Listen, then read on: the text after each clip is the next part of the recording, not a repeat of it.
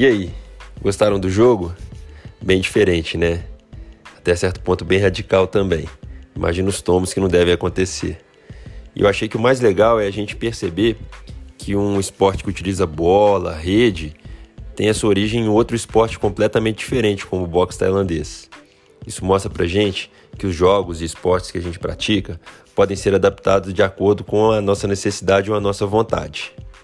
Dito isso, eu queria propor um desafio: que vocês pensassem e anotassem um jogo ou princípios de um jogo que a gente pudesse utilizar nas nossas aulas assim que a gente voltar e que tivessem como base o Sepak Takraw.